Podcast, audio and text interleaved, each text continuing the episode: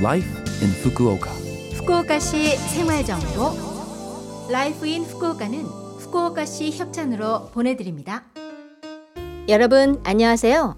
상쾌한 수요일 아침 DJ 김지숙이 인사드립니다.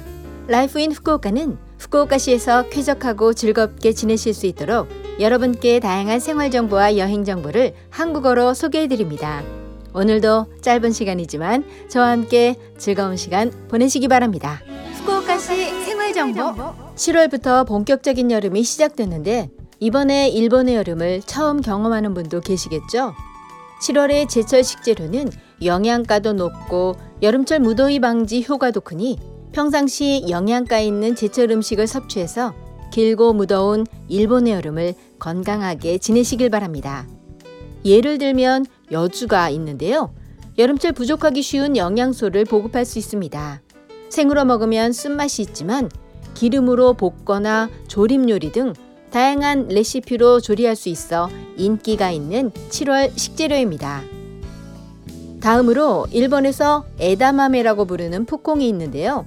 시원한 맥주와 푸콩은 일본의 더운 여름밤을 즐겁게 해주죠. 7월부터 제철을 맞이하는 푸콩은 술안주로 정평이 나 있어 선술집 등에 가면 흔히 볼 수 있는 식재료인데요.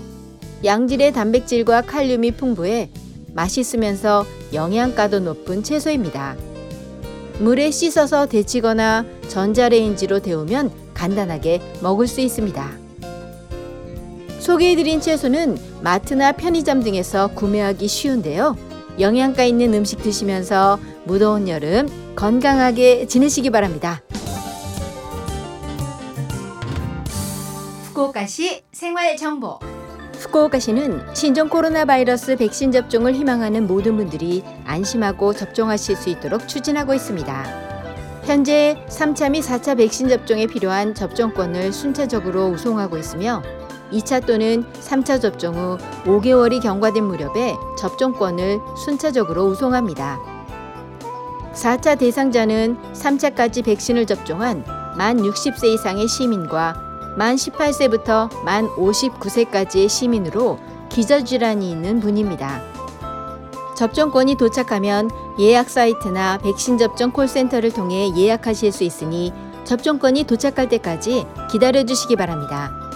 접종권이 도착하지 않은 경우에는 콜센터로 전화하세요. 기저질환이 있는 분의 등록도 접수받고 있습니다. 만 5세부터 만 11세까지 어린이 대상의 접종도 실시하고 있습니다. 후쿠오카시 백신 접종에 대한 상담과 예약을 할 수 있는 콜센터 전화번호는 092-260-8405 092-260-8405입니다. 매일 오전 8시 30분부터 오후 5시 30분까지 접수받습니다. 영어와 한국어 등 7개 국어로 대응해 드립니다. 이번 주 Life in Fukuoka 한국어 어떠셨어요? Life in Fukuoka는 팟캐스트로 언제든지 들으실 수 있습니다. 그리고 블로그를 통해 방송 내용을 확인할 수도 있으니 Love FM 공식 홈페이지에 Life in Fukuoka 페이지도 놀러 오세요. 방송에서는 여러분들의 사연도 기다리고 있습니다. 이메일 761골뱅이 lovefm.co.jp 761골뱅이 lovefm.co.jp로 보내주세요. 시원한 하루를 시작하시길 바라며 이 노래 보내드립니다. 싹스리의 노래 다시 여기 바닷가 자 그럼 청취자 여러분 즐거운 하루 되시고요. 저 김지숙은 다음 주 수요일 아침에 뵐게요. 안녕